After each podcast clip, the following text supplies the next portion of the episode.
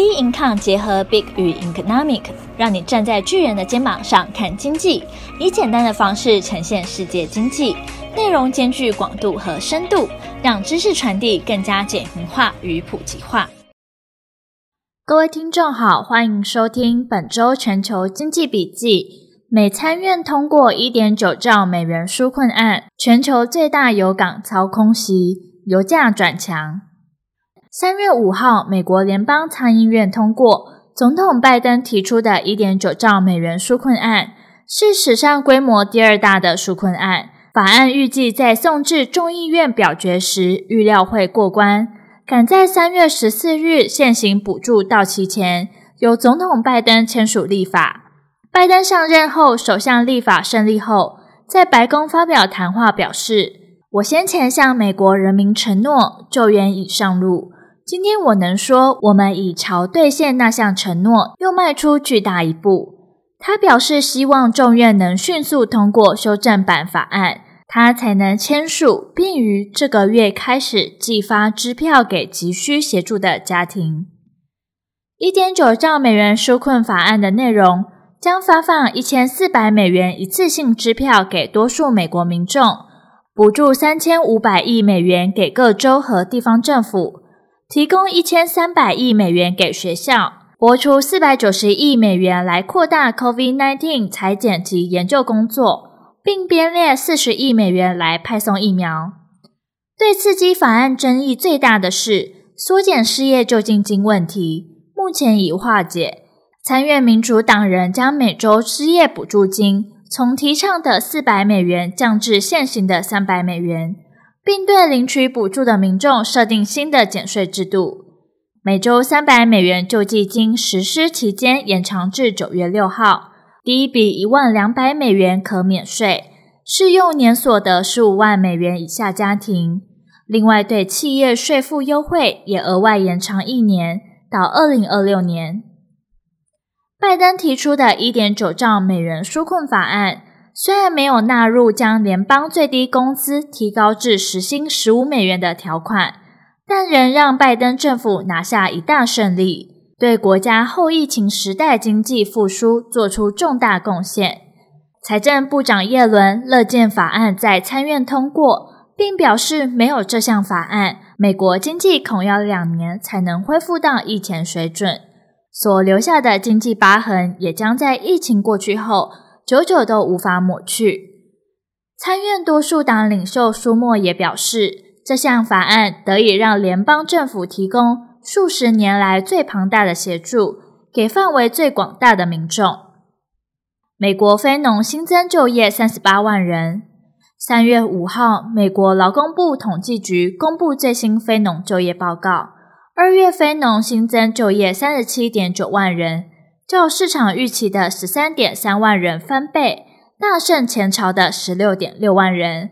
就业报告数据好，也刺激美债殖利率调升。失业率为六点二 percent，市场原本预期六点四 percent。值得留意的是，在 COVID-19 疫情放缓下，多处陆续放宽用餐限制。二月新增就业主要集中在休闲与餐旅业，新增就业三十五点五万人。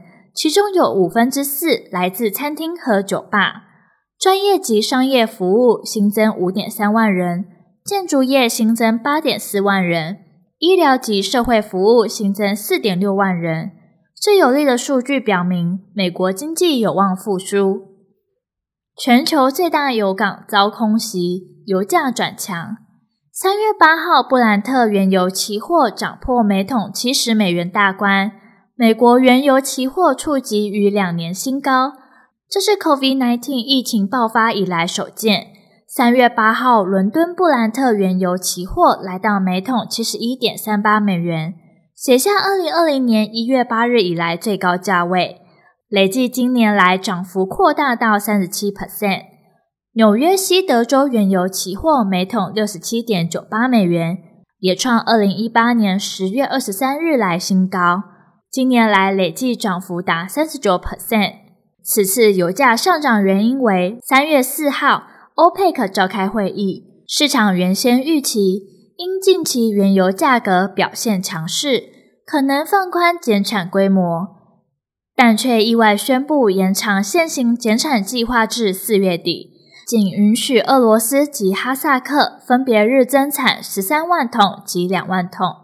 且沙乌地阿拉伯能源部长表示，将延长自愿性减产一日一百万桶至四月底，接下来才会开始逐步取消自愿性减产规模。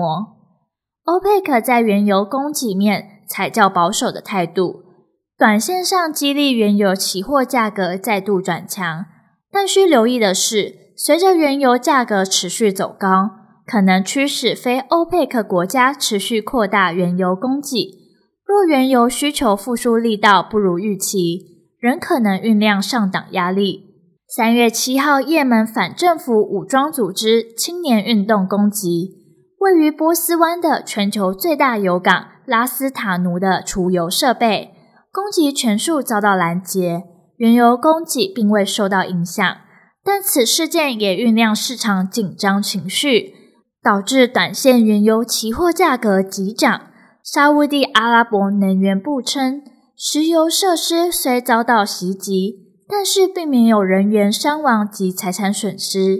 目前整体金融市场在美债息上升以及原油价格来到每桶逾七十美元的情况下，随着美国参院通过一点九兆美元财政刺激法案出炉，持续推升通膨预期。后续可持续留意各国于本周公布的 CPI 消费者物价指数以及实体经济的表现数据。本月重要经济数据公布时程将公布在我们并看官方网站上。本周全球经济笔记，我们下周见。